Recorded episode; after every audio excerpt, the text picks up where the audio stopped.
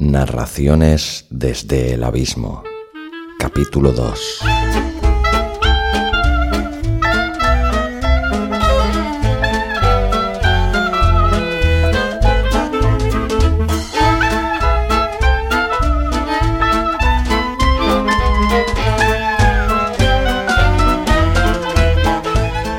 Hola a todos. Soy Xavi Villanueva y os doy la bienvenida al segundo capítulo de Narraciones desde el Abismo, un programa para todo aquel al que le gusta la literatura y es incapaz de encontrar el tiempo necesario para coger un libro y leerlo. Pero también lo es para aquellos adictos, devoradores de libros, que quieren conocer autores desconocidos, nuevas narrativas y aquí, en el formato podcast, escuchar voces nuevas, sumergirte en sus historias, investigar nuevas narrativas de voces desconocidas y darte a conocer a autores invisibles, obras ignotas, perdidas en la papelera del desconocimiento. Rescatar esos muchos escritos, esas narraciones que son carne de cajón o que mueren huérfanos en un disco duro. Hay demasiadas obras relegadas al abismo del olvido. De entre ellas, ¿cuántas buenas historias nos estaremos perdiendo? ¿Alguna obra maestra?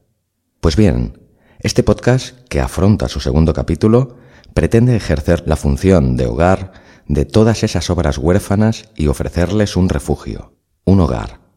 Hoy seguiré con el segundo capítulo de Inventario de mis colisiones con el amor, que recuerdo que son cinco capítulos en total.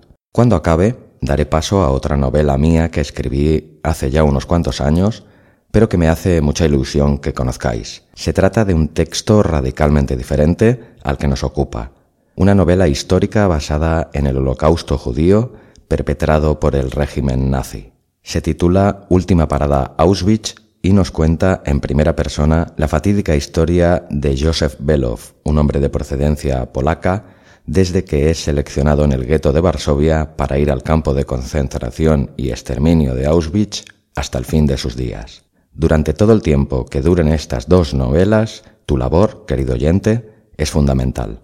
Seguro que conoces a alguien, quizá tú mismo, que tiene un cuento o una novela, o más de una, que nunca han visto la luz, que nunca han tenido la oportunidad de ser leídas, que languidecen en el pozo sin fondo del ostracismo.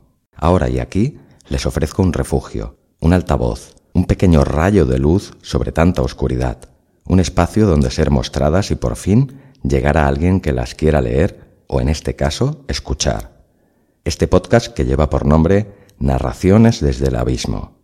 Ayúdame a darlo a conocer y que todo aquel que tenga una narración olvidada o relegada al abismo, si así lo quiere, me la haga llegar a contacto abismofm.com. La leeré con mucho cariño y atención y si cumplen las mínimas normas de calidad y es factible, la grabaré y saldrá publicada en este podcast en forma de audiolibro por capítulos. Puede ser un cuento o narración corta o varios. Una novela que no sea excesivamente larga.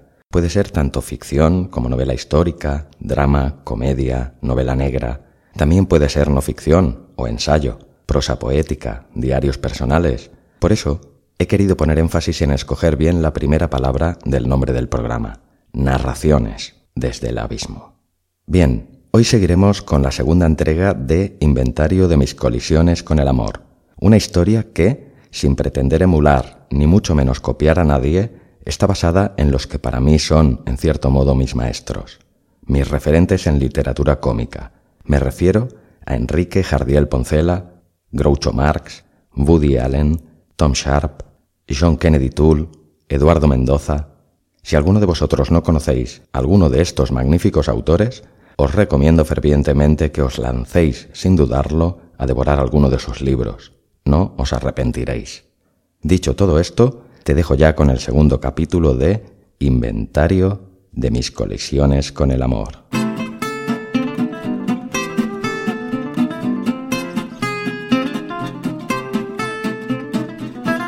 La deliciosa Ofelia. ¿Qué decir de Ofelia?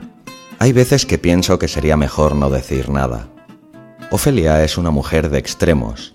Todo en ella es exuberante menos el sentido común, del cual es muy común no haber sentido nada. Si la tuviera que definir por las revistas en las que podría salir, diré que por su belleza, Ofelia merece ser portada de interview. En cambio, si de lo que hablamos es de su intelecto, no da ni para redactora de diálogos de poco yo, ni merece ser mujer de portada de ninguna revista.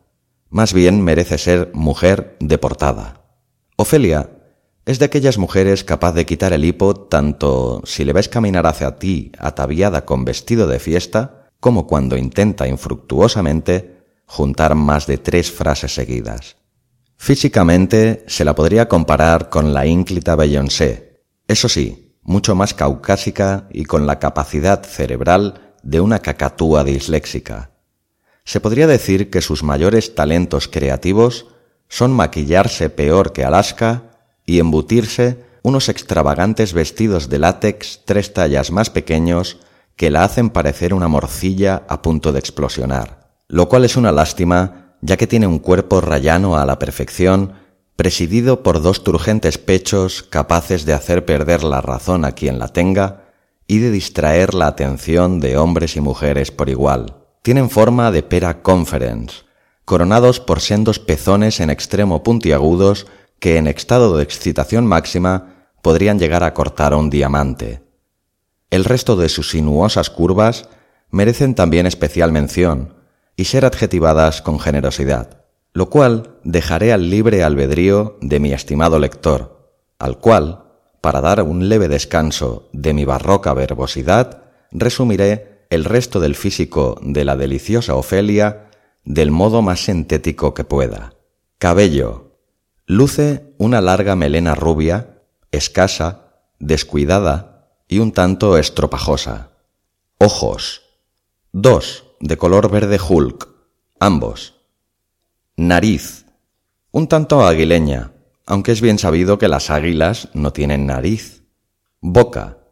Una, grande como la del metro. Dentadura. Nívea, aunque con unas paletas que se podría jugar a ping-pong. Cuello. Uno, obviando el uterino casi siempre lleno de mordiscos, nunca míos.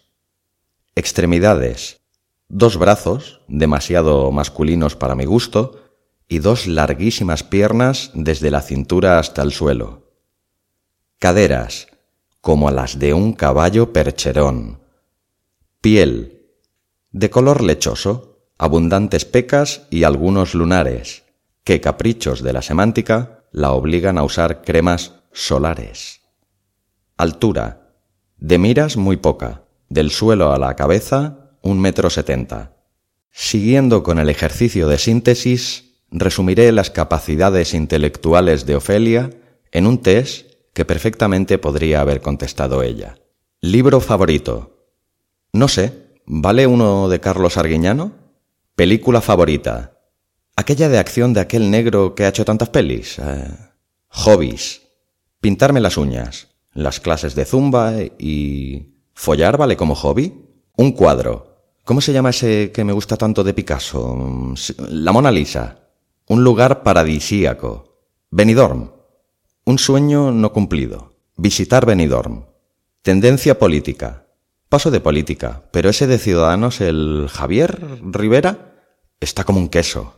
Religión. No creo. Soy acróstica. Música. Disco pero de antes. Pechos Boys, de Mode ah, y Andy y Lucas. Deportes. Odio el sudor. ¿Follar vale como deporte? Capital de Polonia. Hungría. Plato favorito. Uno que me regaló mi madre de cuando estuvo en Benidorm. Plato culinario. Ah, cereales de avena.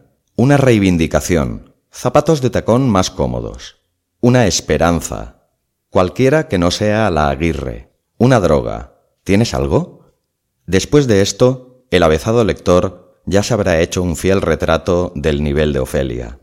Si a todo esto le sumas que no es precisamente simpática, que es la persona más impuntual que he conocido, que fuma como una auténtica chimenea y ronca como un bisonte asmático, que grita más que habla, que en la cama aúlla como si estuvieran despellejando a una gallina y que nunca te escucha, el lector se preguntará ¿Por qué la he titulado con un adjetivo tan positivo como deliciosa? Pues porque realmente lo es. es la única persona que he encontrado con gusto apoyo al chilindrón. De sus amores y odios anteriores. Si hablamos estrictamente de amores, me atrevería a vaticinar que ninguno. Rollos de una noche, probablemente decenas. Relaciones de unas cuantas semanas, cuatro o cinco, incluyendo la mía. Su relación más larga, según me contó, fue con un tal Kevin y duró casi un año y medio en el que tuvo tres abortos. La prudencia y la sensatez tampoco estaban entre sus virtudes. Eso sí, de esa corta relación sí que ha nacido un odio recalcitrante y un tanto infantiloide. Hay que tener en cuenta que cuando Ofelia echó de casa a Kevin, tiró todas sus pertenencias por la ventana del tercer piso que compartían en Belviche. Entre sus pertenencias estaba Chicho, un miserable chucho que bien pudiera haber salido de la imaginación de Lovecraft. La verdad, entiendo que Kevin no se lo tomara demasiado bien. Conclusiones de nuestra corta relación. Empezaré este apartado repitiendo lo que dije de Elsa. Está clarísimo que Ofelia tampoco fue el amor de mi vida. Eso sí, puedo afirmar que guardo algunos buenos recuerdos de nuestra relación. El mejor, sin duda, un día que para mi cumpleaños me regaló un libro. Como sabía de mi debilidad por el arte de la prestidigitación y la magia, se tomó la molestia de rebuscar en un lugar tan inescrutable para ella como una librería algo que pudiera gustarme. Se presentó con un libro de Saramago, ¿Cómo nos reímos ese día? Yo de su estúpida ingenuidad y ella no sabía de qué. Imagino que de verme reír a mí. Por cierto, reía como una hiena con un severo ataque de ansiedad. Otro buen momento fue un día que por casualidad nos cruzamos por la calle con su madre, una encorvada anciana con pocos telediarios a la vista, que aún así irradiaba mucha más cordialidad y buen rollo que su exuberante hija aunque es de justicia decir que sólo le faltaba el pañuelo en la cabeza para ser doña Rogelia. Cuando ya nos despedíamos, sin ningún tipo de maldad en su mirada, me preguntó ¿Y para cuándo la boda? No recuerdo haber reído más en mi vida. Por cierto, al día siguiente de dicho encuentro, di por terminada nuestra estéril relación. Le di un beso en los labios superiores, le lamí el lóbulo de la oreja derecha, el izquierdo estaba atiborrado de piercings y me daba cierta grima, y sin más preámbulos ni epílogos le dije, nena, esto nuestro no tiene sentido ni futuro. Me di media vuelta y me marché de su vida para siempre. Para ser justo con Ofelia, como hice antes con Elsa, acabaré su capítulo enumerando las tres cosas que más me gustaban de ella. Primera, sus excepcionales cualidades amatorias menos los insufribles aullidos que la gran mayoría de las veces paliaba metiéndole un calcetín en la boca. Segunda, la grosería con la que se crujía los huesos de los dedos de las manos, y los de los pies también, jamás he visto nada igual. Tercera, y por encima de todo, el curioso sabor y olor a chilindrón que emanaba su piel. Es lo único que añoro de ella.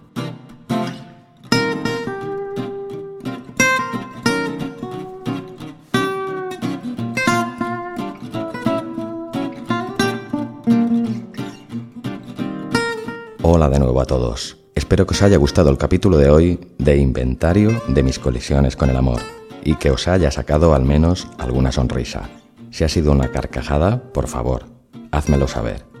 Solo me queda que invitarte a que la semana que viene sigas conociendo el curioso inventario de amoríos de este canallesco personaje y anunciarte también que, si te suscribes al blog abismofm.com, te regalo una copia en PDF y otra en MP3, en formato audiolibro, de inventario de mis colecciones con el amor. Y también otro PDF y otro MP3 de un ebook que he escrito sobre las diferentes plataformas de streaming, Netflix, HBO, Amazon, Sky, Rakuten. Recuerda, dos ebooks y dos audiolibros totalmente gratis. Suscríbete ya a abismofm.com. Gracias por acompañarme en este segundo capítulo de Narraciones desde el Abismo. Te espero con los brazos abiertos la semana que viene. Que tengas una semana fantástica y no olvides que en un libro siempre tendrás un buen amigo. Si no eres lector habitual o no lo has sido nunca, no olvides que ahora puedes escucharlo. Y como nunca me cansaré de recomendar la lectura, aprovecharé cada programa la última frase para incitaros a que leáis si nunca lo hacéis o a que leáis más si lo hacéis muy poco. Os leeré cada semana una frase célebre de algún personaje de relumbrón recomendándoos el buen hábito de la lectura y del amor por los libros. La frase de hoy es del dramaturgo irlandés Bernard Shaw y dice, El camino de la ignorancia está empedrado de buenas ediciones. Hasta la semana que viene.